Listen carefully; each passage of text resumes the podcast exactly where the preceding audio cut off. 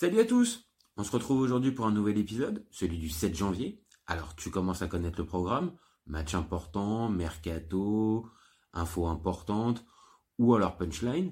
On débute tout de suite avec le match important de ce 7 janvier. Le match mémorable de ce 7 janvier, il se passe du côté de la Ligue 1 en 2022 entre Bordeaux et l'OM. Alors sur le papier, les Girondins sont 17e, l'OM est 3e. C'est pas un match qui nous excite forcément, mais la série d'invincibilité des Bordelais face à l'OM qui date des années 70 rend ce match forcément un peu plus sexy. Donc très vite, l'OM va essayer de prendre l'avantage et ça va être le cas avec Under qui va ouvrir le score à la 33e. Derrière ça, les Bordelais vont essayer de pousser maladroitement, mais les partenaires de Payet et de Gendouzi vont finir par s'imposer sur la plus petite marges. Au final, c'est pas un match qui nous a régalé sur le terrain, mais c'était forcément un match mémorable.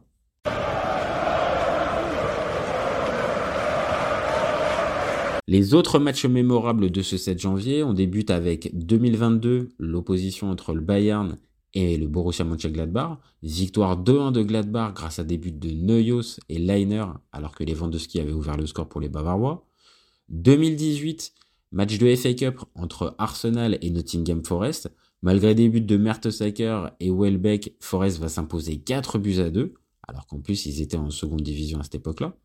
2017, c'est le carton du Paris Saint-Germain contre Bastia en Coupe de France 7-0, avec notamment le premier match de Julian Draxler au Parc des Princes. 2015, match de Copa entre l'Atlético et le Real, victoire 2-0 de l'Atlético grâce à des buts de Jiménez et Raúl Garcia.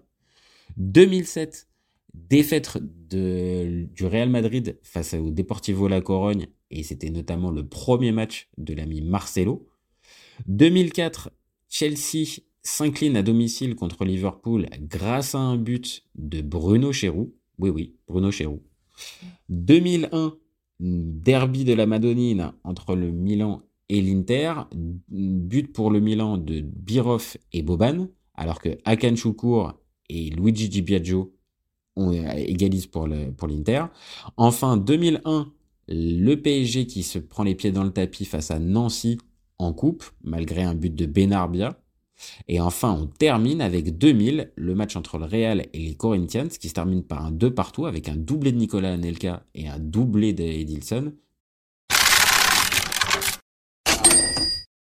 Une nouvelle fois, quand on se penche sur les transferts marquants du 7 janvier, on s'aperçoit qu'on a une belle petite liste qui va de Quaresma à Giuseppe Rossi, en passant par Zeko, Forsberg, Nangolan, Dani ou encore Trippier. Bon, on a aussi du Lilian Lasland, Mohamed Zidane et Fabrice Fiorez. On débute avec 2002, le fameux Lilian Lasland qui passe de Sunderland au FC Cologne. Bon, c'était un flop du côté de Sunderland, ça a été encore plus un flop du côté de Cologne, donc pas concluant ce transfert pour l'ami Lilian. 2002, c'est aussi Fabrice Fiorez qui passe de Guingamp au PSG contre un million d'euros. Bon, sportivement, il a plutôt été bon, l'ami Fiores. Par contre, quand on sait qu'il est parti à l'OM derrière, il n'a pas forcément marqué les esprits pour les supporters. 2004, c'est Daniel Luboya qui passe de Strasbourg au PSG contre 3,3 millions d'euros. Bon, sportivement, les six premiers mois, c'est plutôt intéressant. Par contre, sur la durée, l'ami Luboya, ça n'a pas été une franche réussite du côté du PSG.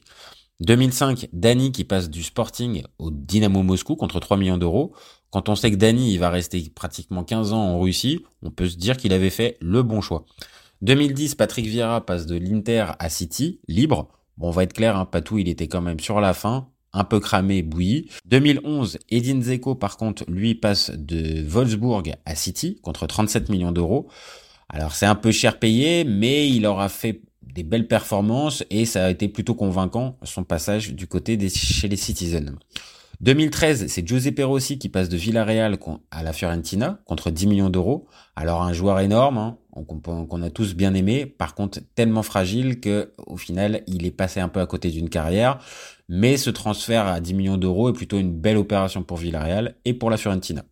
2013, c'est Ricardo Quaresma aussi qui passe de Besiktas à Dubaï, libre. Alors ça fait partie des nombreux allers-retours qu'il a fait du côté de Besiktas, mais en 2013, il se barrait la première fois, l'ami Quaresma.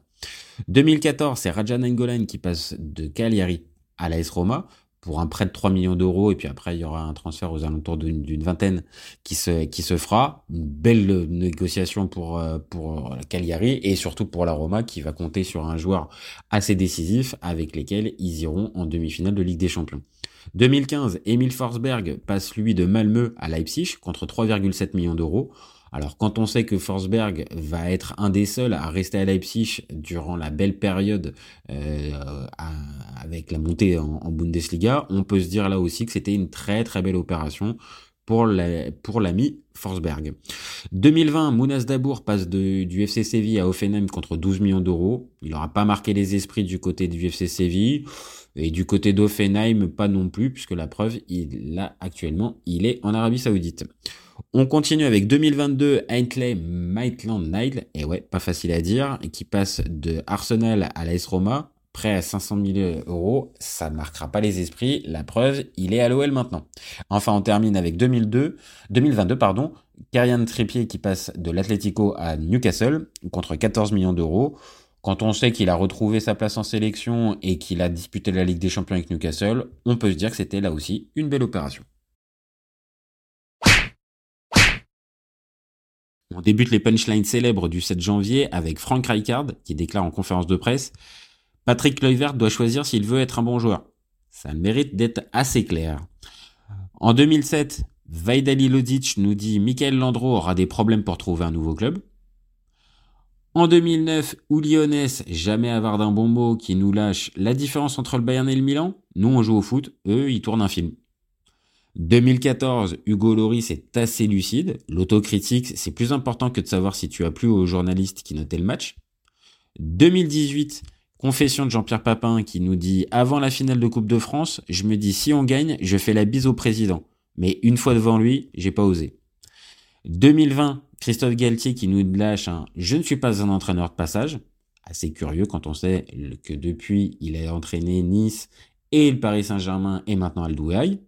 Enfin, 2021, Eden Hazard qui refait un peu l'histoire et qui nous dit Allez, Umtiti de sa tête, on part en contre, Romelu fait le 1-0 et on gagne et ciao et on va en finale.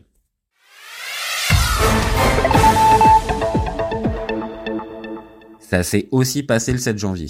On débute avec 2004, la mort de la légende de l'OM Mario Zatelli, qui garde encore actuellement le record de matchs entraînés avec le club olympien.